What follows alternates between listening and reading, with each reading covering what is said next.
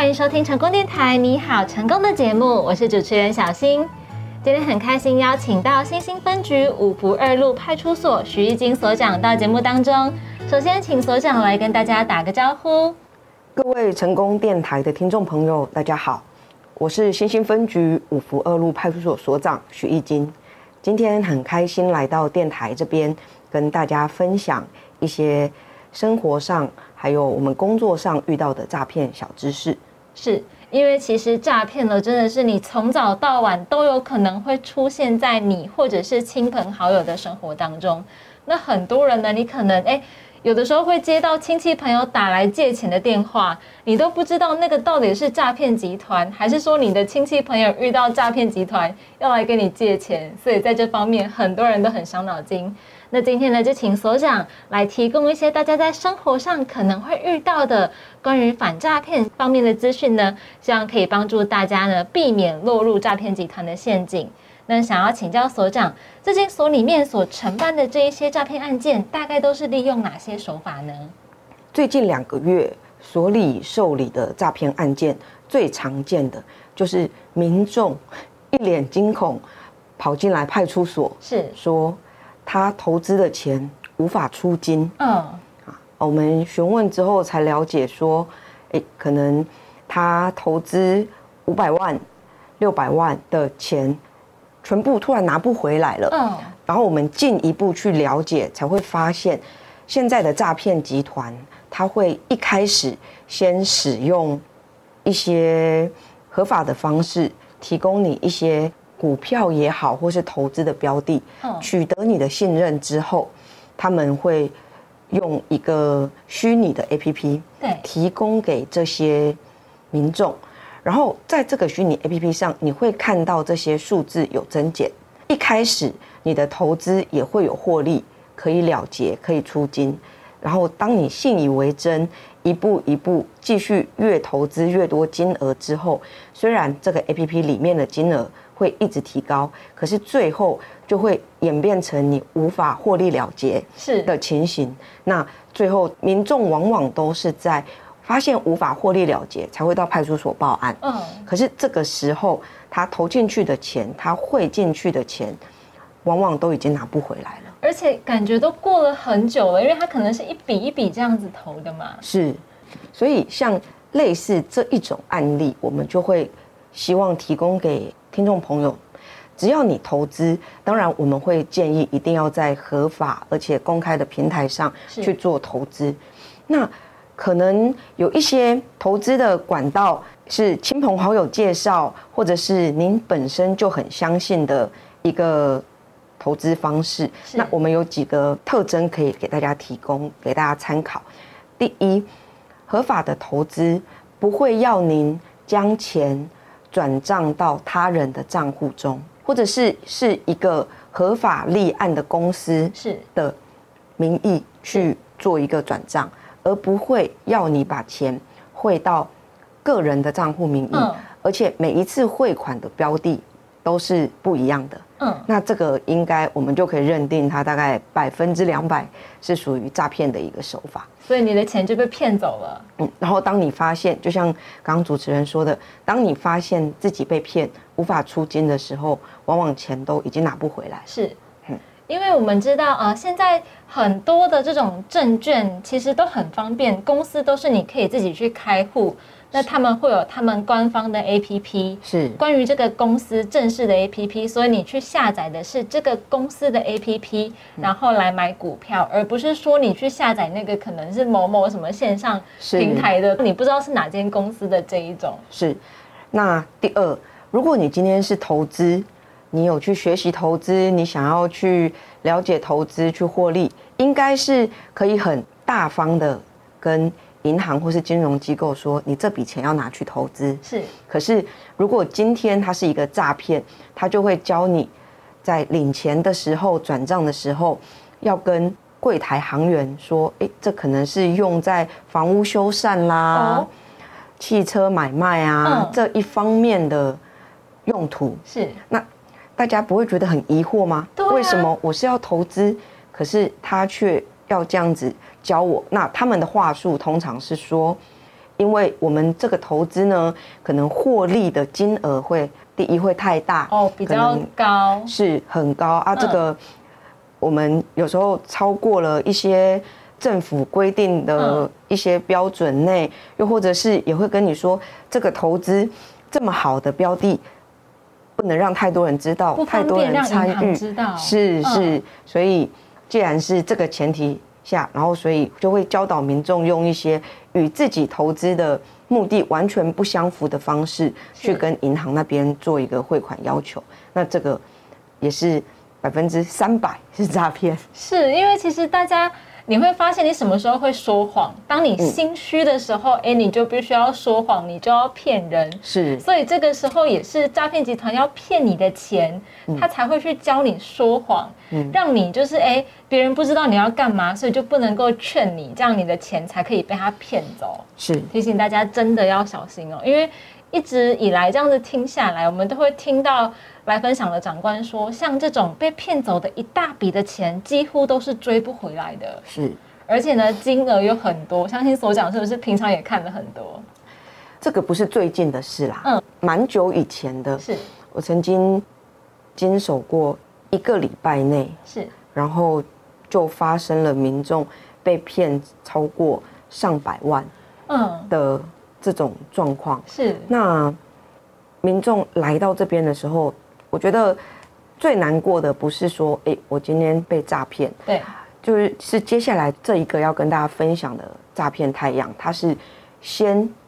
假交友，嗯，假交友取得你的关心，取得两个人之间关系的建立信任之后，再去诈骗你的金额，哇，那这样子骗下去，你除了金钱被骗，嗯，那你可能对于人的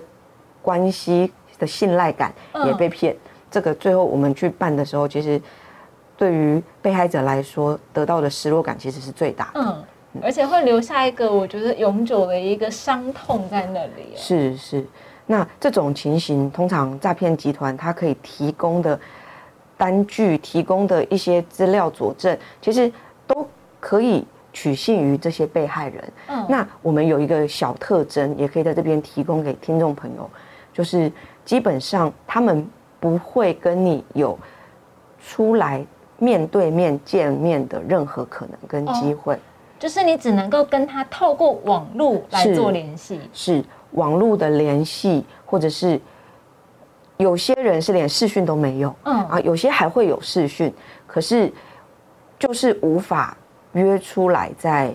实际上，实际的实际的公开场合去做一个见面，是，所以基本上，如果像我们的交友、交朋友都是很正常的事。可是，如果这个人是无法跟你约在公开场合去做一个见面的话，那我觉得听众朋友就要小心。这个是诈骗的几率，应该也是蛮大的。而且常常会看到新闻，就是说那个国外的军官是被派到哪个战争的国家，对，然后他想要离开那个环境，所以你要给他钱。嗯，这种是不是您也会遇到民众来做报案呢？通常我们这个都会是金融机构。我们现在其实辖区的金融机构与我们之间的联系也是非常的友善，而且频繁。当他们有发现一些比较可疑的汇款特征，或者是金额，我们同仁都会第一时间哦到现场去做一个了解跟关怀询问。那也常常是我们巡逻在现场的时候，发现民众的提领次数过久，嗯，哦时间过长，我们也会去做一个关怀询问这样子。那我们就会发现他们在临柜。去做一个汇款，我们询问原因，往往都会是说国外的友人急需，或者是投资某个标的。嗯，那我们有时候说服他说：“哎，这个是诈骗，不要上当。”有时候当事人还会很生气哦，会骂人，对不对？对，会骂人，觉得可能我们坏了他的好事，可能我们断了他的财路。但是接下来在抽丝剥茧。询问完他汇款的标的、汇款的对象，再把我们曾经遇过的经验和案例提出来跟他说明的时候，是，他就会发现，透过这个相似度可能八九成，民众才会慢慢的相信我们跟他做的诈骗的劝导，这样子。才会相信说他是真的遇到诈骗集团，而不是遇到好人。是是是，因为其实蛮常会听到，就是一线的长官们，他们都会说，银行已经通报了，那他们也很快的到现场要来做处理，但是民众骂他们，对，民众不相信，说自己遇到了诈骗，但是其实请大家一定要相信，会被银行发现，哎，怪怪的，嗯。会通报给警方，一定就是诈骗集团。嗯。因为可能你想要操作的时候，出现的像是警示账户等等的提示啊，是。所以请大家这个时候，如果真的哎遇到有人要来劝我们的时候，要冷静一下，然后仔细听，你就会发现真的是诈骗。是，我们因为刚刚讲到警示账户，所以就想说接着跟大家分享，我们也受理过民众也是急忙的冲进派出所说，嗯。我的账户被警示了，哦，怎么会？我所有的工作的薪水都在里面，嗯，那我都无法领出来，我该怎么办？是。那我们进一步去协助他了解，才发现这位民众可能为了求职哦，可能他需要打工去赚钱，在网络上透过脸书、透过 IG 找到了一份工作。对，那这份工作的内容可能是家庭代工，也有可能是会计的这种名义、哦这种名目。嗯，那就要求我们这个当事人要把账户提供给他。，对账户提供给他。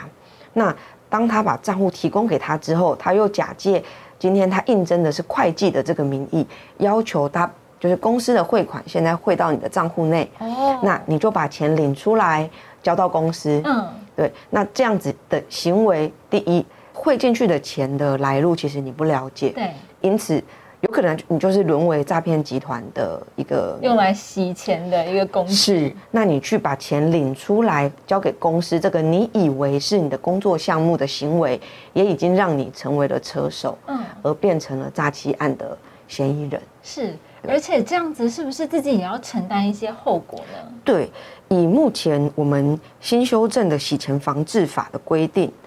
现在提供账户给他人的行为，有可能会违反我们洗钱防治法十五条之二的规定。对，它是主要在说，任何人不得将自己或他人向金融机构申请开立之账户交付或提供给他人使用。嗯，哦，以往可能没有一个很明确的刑责，但是在今年新修法之后，它是规定它是明确是有一个违法的行为。是，所以大家可能真的要小心，因为像我也看过，就是上网的时候你会看到那种刊登真彩广告，是然后内容就是写的很模糊，嗯但是呢，看起来那个钱好像很好赚，就是你不需要特别什么能力或者是付出什么，你就可以赚到这个薪水。这个时候其实是不是就是诈骗集团抛出来的陷阱？是像网络上常见的，除了这种真彩之外，嗯。还有另外一种也很常见的，就是借钱。哦，网络上常常会看到说借钱多少钱，然后可以分几期，嗯。可能让你分七十二期，免还利息，或者是是。说利息是多少，你看了你觉得很合理，很合理之后，你可能就去网络上跟这个对方接洽，然后想要去做一个贷款的动作。那在这个贷款的时候，可能对方就会跟你说，因为你账户内的金额不足，是。我们没有办法帮你审查你的信用。那公司这边也遇过很多像你这种人，我们就是出于最友善、最大的善意，嗯，要协助您核贷融资这一笔钱，公司这边可以先借两百万哈，到你的户头，嗯，提高你户头的信用度，是。然后你到时候只要把这笔钱领出来还给公司，那我们审核过你的信用，我们就会将你想要借款的款项拨到您的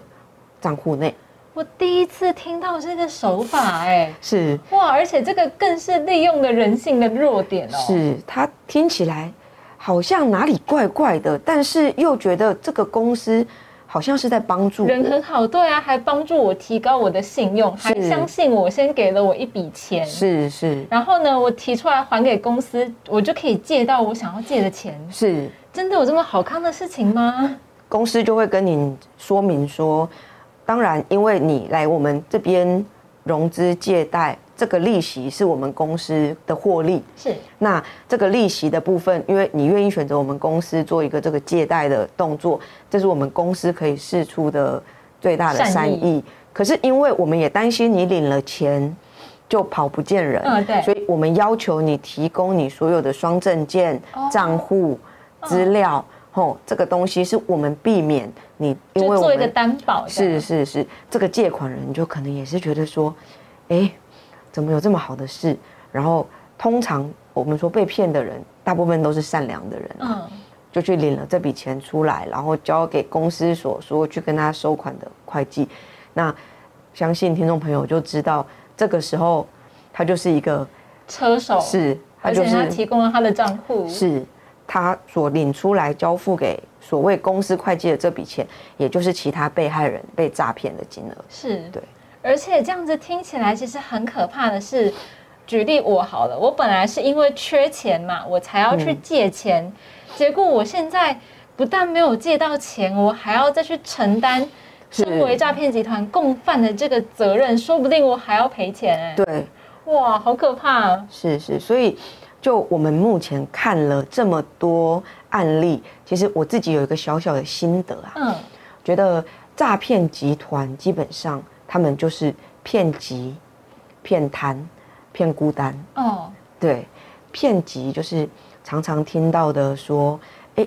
小孩被绑架啊，我遇过，我妈妈遇过，因为我你女友在我手上对，啊，不汇钱的话，我就要怎么样怎么样。对对对，或者是一打来就先跟你说，喂喂，你记得我吗？然后我们听到声音就自己会去做一个联想啊，会去带入那个人。小明哦，对啦，我小明啦，嗯我对我现在有急需什么的，好，这就是骗急嘛。是，还有很缺钱的人，通常去判断的能力上也会稍微减弱。我很急，我很缺钱，我很急，我很想要买到演唱会的门票。哎，有人愿意哦低价抛售。低价抛售，甚至现在原价抛售哦也会有诈骗。嗯，对啊，这是骗急。是，然后第二就是骗贪，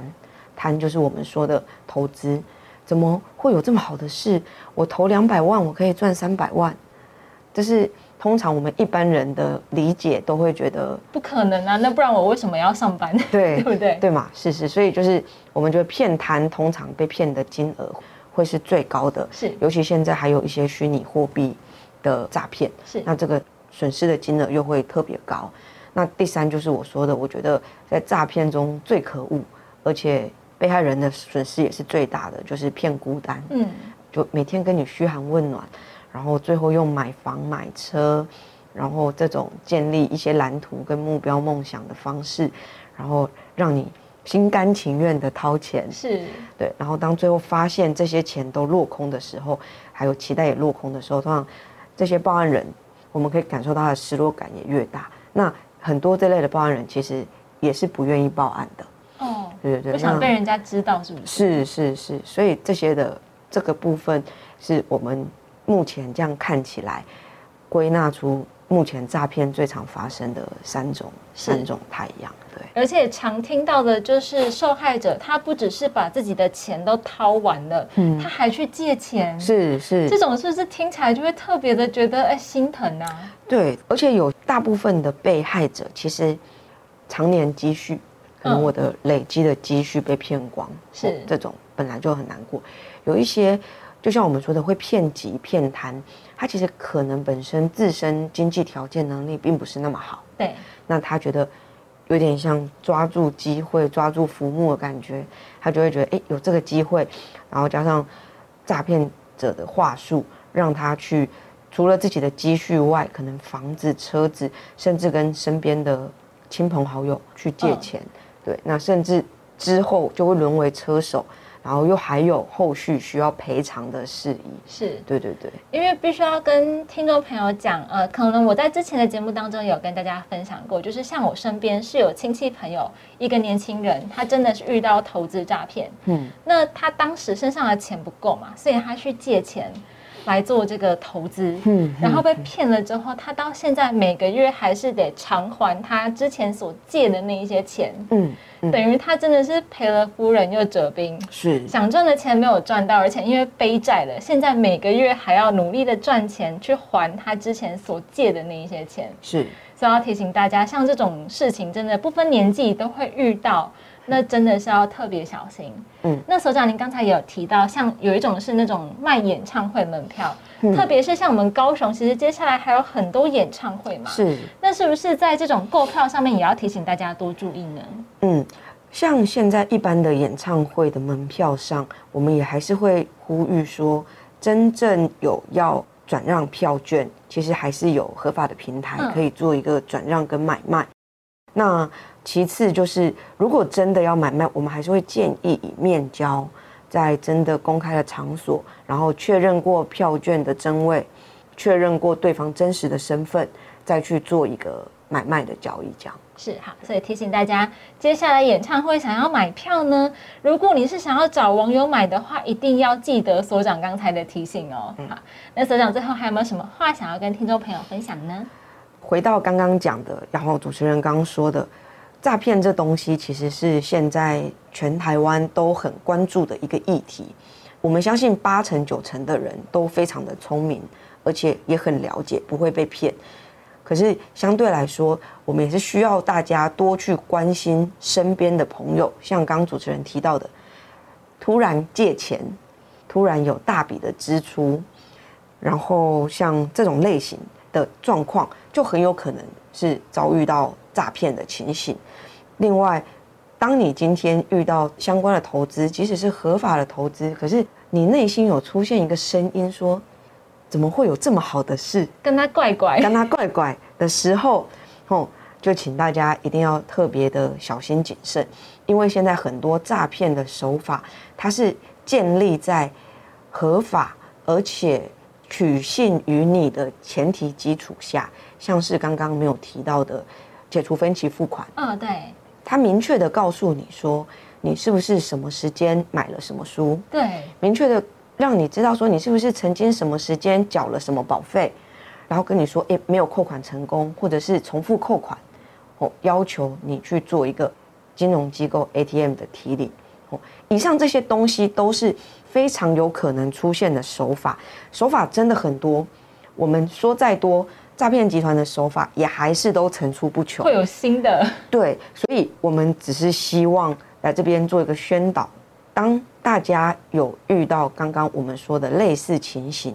又或者是心中冒出一点点可疑的声音的时候，都请大家不要忽略自己脑海中提醒自己的讯息。最快的方式就是拨打一六五或者是一一零。甚至直接到住家就近的派出所去做一个询问。我们派出所跟超商一样，都是二十四小时的啦。是哦，所以相信都可以提供给大家最正确的解答，也可以保护大家的财产，然后避免大家有受骗上当的情形。是，希望大家呢都可以遇到事情的时候不要急，先打一六五或者是一一零，不然你。个性比较急一点，你直接冲去派出所，嗯，一定呢都可以得到解答。二十四小时都有人在，是希望大家呢可以多多的小心，然后避开诈骗集团的陷阱哦。今天谢谢所长到节目当中，谢谢，谢谢小新，谢谢各位听众朋友。